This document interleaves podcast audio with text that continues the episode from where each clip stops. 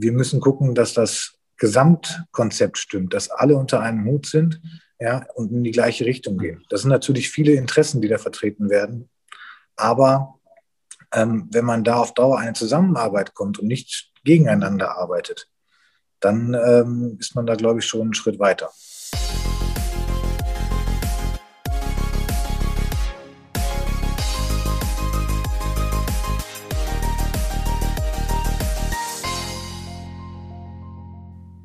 Heute in meinem Podcast äh, habe ich zu Gast äh, einen Jäger und Naturschützer, nämlich den Heinrich Lehmbrook. Heinrich, herzlich willkommen. Ja, hallo René, vielen Dank. Ja, ich habe es gerade schon gesagt, äh, du bist Jäger und mal ganz ehrlich, teilweise klingt das ja wie ein Schimpfwort. Ähm, was sagst du dazu, dass Jäger aktuell und immer mehr angegangen werden? Ich habe jetzt noch äh, wieder gelesen, äh, neben dem äh, Ansägen von Hochsitzen gibt es jetzt ominöse Aufkleber, die euch da angehen. Verstehst du das? Nein, ich verstehe das nicht, ähm, weil ich glaube, die Jäger sind ein sehr wichtiger Teil des Naturschutzes. Und ähm, die Jäger machen weitaus mehr, als nur Tiere zu erlegen. Ähm, sie hegen die Natur, sie setzen Wildäcker an, sie schaffen Biotope für die Tiere. Ähm, und das ist weitaus mehr als ähm, ein Stück Fleisch nach einer Natur zu haben. Das ist natürlich auch eins der wichtigsten Produkte unserer Jagd, dass wir ähm, Wildfleisch nachher zur Verfügung haben und auch der Bevölkerung quasi dann veräußern können. Hm. Bei dir kam es gerade in der Antwort schon vor, wir hegen die Natur. Kommt daher auch der Begriff Hegering, in dem ihr euch zusammenfindet? Nein, der Hegering ist quasi ein Zusammenschluss aus ähm, Jägern hier aus der Region. Der Hegering so macht zwar auch Aktionen äh, im Bereich von zum Beispiel Bäume pflanzen, Nistkästen, ähm, wie wir zum Beispiel jetzt dieses Jahr angedacht haben mit unseren Hegering Kids. Den haben wir in der Corona-Zeit ähm, allen einen Brutkasten zukommen lassen, den die sich haben bemalen können nach Lust und Laune und haben den halt jetzt dann zur Brutzeit aufgehangen. Aber dass wir ähm, speziell den Revierinhabern sagen, das und das macht ihr, ähm, da ist jeder Jäger und Revierinhaber selbst für verantwortlich. Wir Jäger arbeiten noch ganz, ganz eng mit den Landwirten zusammen, ähm, die wirklich dann uns anrufen vor den Maten, dass wir die Felder absuchen können, nach Fasanen gelegen, nach äh, Junghasen, nach Rehkitzen. Und ähm, das ist alleine der Zusammenhang und die Zusammenarbeit mit der Landwirtschaft und der Jagd. Das ist eine der wichtigsten Sachen, um halt, sage ich mal, seine oder die Vielfalt des Niederwildes hier zu erhalten. Hm. Braucht es da noch mehr Partner? Bauer und Jäger arbeiten zusammen. Braucht es da noch mehr Partner? Braucht es da Umweltschutzorganisationen, Förster? Was würdest du sagen? Wie könnte man das noch größer, noch, noch besser machen? Oder fehlt es da an nichts? Natürlich fehlt es da an einiges, weil ähm, es nicht gemeinsam gemacht wird. Also natürlich Landwirte und Jäger hier in dem Fall arbeiten zusammen, aber ähm, jeder Naturschutzverband, ähm, sage ich mal, kocht sein eigenes Süppchen, macht seine eigenen Projekte, ähm, die nicht unbedingt immer auf die gesamte Natur, sage ich mal, abzielen, sondern auf gezielte Tierarten, sage ich mal, gehen oder auf ähm, gezielte ähm, ja, ich weiß nicht, ähm, Pflanzen in dem Bereich. Wir müssen gucken, dass das Gesamtkonzept stimmt, dass alle unter einem Hut sind ja, und in die gleiche Richtung gehen. Das sind natürlich viele Interessen, die da vertreten werden. Aber ähm, wenn man da auf Dauer eine Zusammenarbeit kommt und nicht gegeneinander arbeitet, dann ähm, ist man da, glaube ich, schon einen Schritt weiter. Und wer kann sowas initiieren? Da muss ja irgendeiner mal sagen, äh, entweder ihr müsst das jetzt tun oder so überzeugend sein, dass alle sagen, ja, Heinrich hat gesagt, wir sollen das tun, dann machen wir das alle.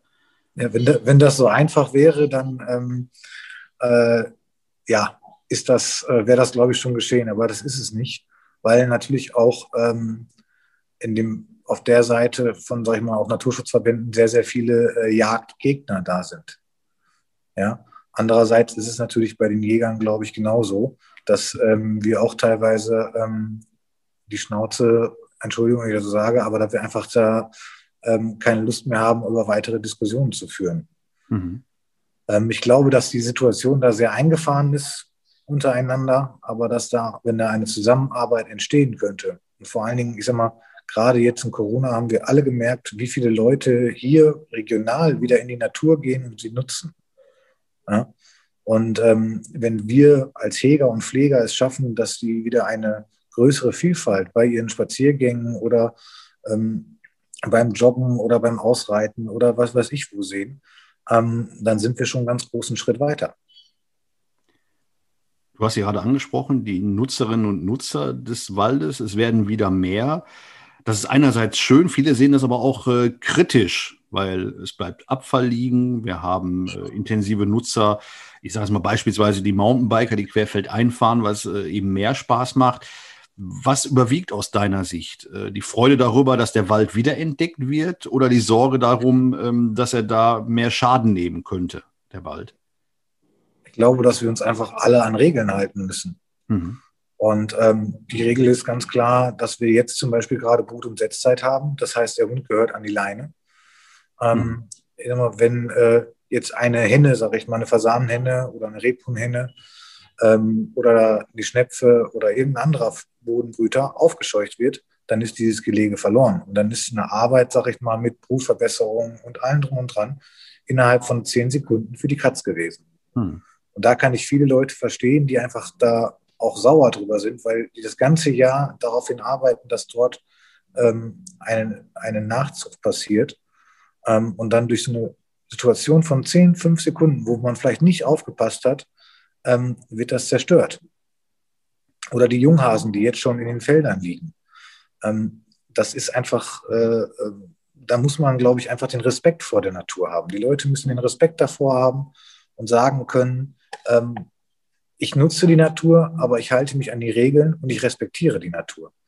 Ich lasse ja auch nicht in irgendeinem Kinderzimmer meinen Hund laufen. Das mache ich nicht. Hm.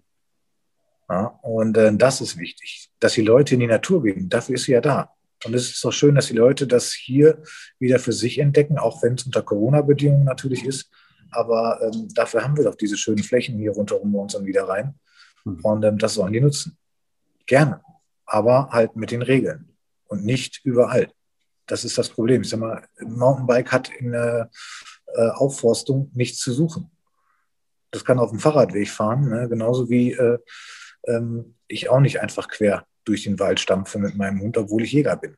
Ich respektiere jetzt auch die Brutzeiten und Setzzeiten äh, und versuche den Tieren möglichst viel Rückzugsorte zu geben. Nur durch den hohen Druck und die Anzahl der Leute, die momentan querfeld eingeht und sich nicht an die Wege hält, ist der Druck für die Wildtiere einfach zu hoch. Mhm. Glaubst du, dass immer allen klar ist, welche Regeln es gibt? Nein. Das glaube ich nicht. Also es sind, wir sprechen ja auch mit vielen Leuten, die wir ähm, im Wald treffen, wo solche Situationen sind und ähm, wir rasten da ja nicht aus, sondern wir sprechen, versuchen vernünftig mit den Leuten zu sprechen, sondern um denen das zu erklären. Ich habe immer Bilder auf meinem Telefon von den letzten Jungtieren, die wir hier fotografiert haben oder irgendwas, um den Leuten das halt auch näher zu bringen. Äh, und vor allen Dingen, die haben ja auch gar nicht das Auge dafür ich sag mal, ich als Jäger sehe, oh, da ist ein junger Hase, der ist jetzt vielleicht drei Wochen alt. Ähm, die Leute sehen einen Hasen. Die sehen gar ein nicht. Ein Kaninchen fälschlicherweise in dem Hasen. Ja, genau, oder ein Kaninchen. Ja. Und äh, da versuchen wir denen natürlich das auch immer dann äh, näher zu bringen. Aber es geht halt nur, wenn die Leute, ähm, ich weiß nicht, mit Schildern, mit ähm, Ruhezonen fürs Wild, die ausgewiesen werden müssen, wo halt auch wirklich der Hund nicht reinlaufen darf, beziehungsweise wo man einfach mal nicht reinlaufen soll zu einer gewissen Zeit. Wir wollen die Leute ja nicht einschränken oder sowas, sondern wir wollen äh, ein Miteinander haben. Hm. Ich habe es miterlebt äh, im, im Rheingebiet, oder hast es wahrscheinlich auch in der Zeitung gelesen, wo ja der äh, Kreis Wese Ranger hat ausschwärmen lassen. Stichwort Hunde, Hunde nicht an der Leine geführt, die eben rumgelaufen sind und aufgeklärt haben. Ist das auch ein Modell für unsere Wälder? Solche Ranger, die unterwegs sind, ich sag mal gerade zu Stoßzeiten am Wochenende? Ranger hört sich immer so, so nach Parkwächter oder Yogi Bär. Äh, oder Yogi Bär, genau an. Ähm, aber nein, dass die Leute einfach, also ich meine, man muss sie aufmerksam machen und das muss man nicht nur im Wald, muss man ganz klar sagen. Äh, wir haben hier auch, also wir als Hegering beziehungsweise auch als Jäger sehen ähm, nicht nur den Wald, sondern wir sehen die gesamte Fläche. Das heißt, äh, wir sehen natürlich den Verbiss vom Rehwild in den Bäumen oder so, was wir auch gesagt haben. Aber das kommt auch von dem Druck. Wenn das Rehwild zu viel Druck kriegt, ähm, dann trauen die sich ja gar nicht mehr nach draußen bei uns in die Felder, sage ich mal in Anführungszeichen, oder treten nur noch in der, Nachts auf, äh, in der Nacht aus. Aber wenn Leute gibt, die die darauf hinweisen, ist das natürlich gut. Nur, das ist ein 24-Stunden-Job momentan dann. Die Leute müssen 24 Stunden am Tag dann, sage ich mal, hier bei uns über die Felder, durch die Wälder laufen und die Leute darauf hinweisen. Bei den Aufkommen, die da sind, ist das, glaube ich, eine nicht stemmbare Aufgabe. Also man macht es vielleicht ehrenamtlich und hat äh, Menschen, die quasi in ihrer Freizeit nicht belehrend, aber einfach aufklärend unterwegs sind, äh, weil sie selber gerne in der Natur sind. Aber ich finde noch viel wichtigeres Stichwort ist ziemlich zu Beginn gefallen, als du von euren Hegering Kids gesprochen hast. Wie wichtig ist in dem ganzen auch die Frage, wie ich Kinder erziehe und wie ich denen den Kontakt zur Natur herstelle. Ist da vielleicht auch der Schlüssel? Ja, natürlich. Das ist ähm, sehr wichtig. Und das ist das, das Hegering Kids. Ist ein Modell, was wir vor mehreren Jahren bei uns im Hegering ähm, angefangen haben. Und da versuchen wir natürlich nicht nur Jagd, nicht nur Kinder von Jagdscheininhabern, sondern auch ähm, andere Kinder näher an die Natur zu bringen. Mit äh, morgendlichen Spaziergängen, wo man sich Vögel anguckt, wo die Kinder gucken können, welche Vögel fliegen da, wer ruft da. Ähm, Gänseexkursionen haben wir mit denen gemacht. Jetzt ganz frisch, gerade in Corona-Zeiten halt, ähm, die Nistkästen-Aktion, wo jedes Kind, sag ich mal, einen Nistkasten von uns vorbeigekriegt hat, äh, vorbeigebracht gekriegt hat und äh, die den bemalen durften. Da sind ganz tolle Nistkästen bei rausgekommen. Die würde man, äh, ich sag mal, so nicht zu kaufen kriegen. Hm. Und äh, nur dann lernen die Kinder das auch, sage ich mal, ähm, die Natur zu schätzen und vor allen Dingen auch zu verstehen. Und dann gibt es am Ende vielleicht auch äh, noch mehr Jägerinnen und Jäger. Aber das ist ein Trend, der mir auch aufgefallen ist, dass das äh, bei allem, wie sagt man neudeutsch, bei allem Dissen äh, dieses, dieses Bereiches, also dieses Schlechtmachen des Bereiches Jägerschaft, viele Menschen in meinem Bekanntenkreis einerseits und vor allen Dingen viele junge Leute sich auch dem Thema Jagd nähern. Und das nicht nur, ähm, ich sag mal, hier auf dem Land, sondern äh, durchaus auch im Umkreis, im städtischeren Bereich. Wie, wie erklärst du dir das, diese, diese neue Lust auch an Natur zu haben? Kommt das über, ist das der Langfristerfolg eurer Nachwuchsarbeit oder gibt es allgemein bei den jungen Leuten so mehr eine, ein Interesse an der Natur? Wie nimmst du das wahr? Ähm, einerseits habe ich sehr viel im Bekanntenkreis wahrgenommen, dass die Leute gesagt haben, ja, ich mache den Jagdschein, weil ich gerne wissen möchte, wo mein Fleisch herkommt. Ähm, und das ist natürlich eins der, der, ähm, der größten Sachen, was die Jägerschaft zu bieten hat. Ich sag mal, ähm, wir haben äh, super Produkte, die bei uns aus dem Wald kommen, ähm, was auch sehr, sehr schmackhaft ist und ähm, in sämtlichen Variationen zubereitet werden kann. Ähm, da gibt es sehr, sehr viele Leute, die einfach sagen, ähm, ich mache es einfach, um zu wissen, wo mein Fleisch herkommt, damit ich sagen kann, das ist mein Reh, das stand noch auf der und der Wiese letzte Woche. Ähm, und ähm, das schmeckt mir am besten auf meinem Teller. Da weiß ich es. Andere haben bestimmt einen großen Drang, in die Natur zu gehen, zu beobachten, weil ich sag mal, die Jagd ist vielleicht ähm, ein Anteil von, wie man es in Prozenten ausdrücken will, 10 Prozent, 5 Prozent maximal ist der Abschluss davon. Die restliche Zeit ist beobachten, hegen und pflegen. Ähm, wie gesagt, der Abschluss geht nur mit dem, was vorab gelaufen ist. Das heißt, nur mit Hege und Pflege äh, kann ich irgendwann ein Stück Wild auch mal erlegen und der Wildbahn entnehmen. Anders geht das nicht. Oder ist es schwer machbar?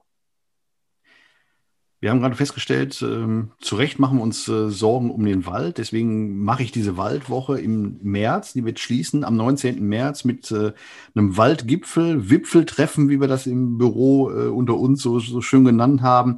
Da kommen so mehrere Experten aus verschiedenster Sicht eben auch nochmal sagen, äh, wo brennt's im Wald zwischen äh, Borkenkäfer und Brandgefahr sozusagen abschließend die Frage an dich. Ich weiß nicht, ob du dabei sein wirst, dabei sein kannst, aber wenn du dabei sein würdest, mit welchen Wünschen und Anregungen würdest du in so eine Runde gehen, wo einerseits Experten, aber andererseits auch Leute dabei sind, die einfach Bock haben, dem Wald zu helfen? Was wären so deine Anregungen und Wünsche, die du da anbringen würdest?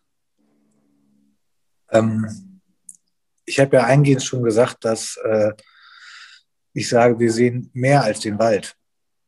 Und ich würde mir eigentlich wünschen, dass natürlich der Wald leidet, gerade unter dem äh, unter den Trockenheit oder der Trockenheit vom letzten Jahr. Der Wald leidet ähm, extrem unter dem Borkenkäfer. Ähm, aber der Wald leidet nicht nur unter dem Reh. Das, dieser Zwangsabschluss in Anführungszeichen, so wie ich das mal nennen möchte, äh, vom Reh. Das Reh war immer im Wald vorhanden und es war immer da und es gibt keinen Wald ohne Reh. Ähm, dass man dahin kommt, dass man nicht nur das Reh sieht, sondern dass man wirklich den gesamten Bereich sieht. Der Wald muss wieder aufgebaut werden, der Wald muss geschützt werden. Das kann einerseits natürlich auch mit der Büchse passieren, aber ähm, das darf nicht die Priorität sein, so dass sämtliche Jagdzeiten verlängert werden vom Rehwild, ähm, dass das Wild gar keine Ruhe mehr kriegt. Und ähm, da muss man ganz klar sagen, da muss eine Lösung her, ähm, die nicht auf Schultern des Rehes und auf der Jägerseite ausgetragen wird. Ja? Wir Jäger würden uns auch wünschen, dass der Naturschutz flächendeckend vorhanden wäre beziehungsweise durchgeführt würde, äh, wird. Ähm, das heißt aber auch, dass auch der Staatsforst oder dass halt auch die, die, ähm, ja, die Staatsforste auch ein Prädator, Prädatorenmanagement machen müssen. Weil wir, es hilft nichts, wenn der Jäger einen Fuchs erlegt. Im Wald gibt es genauso Bodenbrüter und ähm, Jungtiere, Jungvögel. Und das muss einfach alles unter einem Hut kommen. Und da müssen wir Jäger mit den Forstämtern, mit den Waldbesitzern, mit allen zusammenarbeiten und dann ein vernünftiges Konzept zu haben. Für eine noch größere Vernetzung unter allen Akteuren, die dabei sind, wenn es um den Wald geht, plädiert Heinrich Lehmbruck, Obmann für Naturschutz im Hegering Nienfort äh, Neukirchen versierter Jäger und Naturschützer. Heinrich, vielen Dank, dass du dir die Zeit genommen hast für diesen Podcast, für dieses Interview hier. Ja, gerne.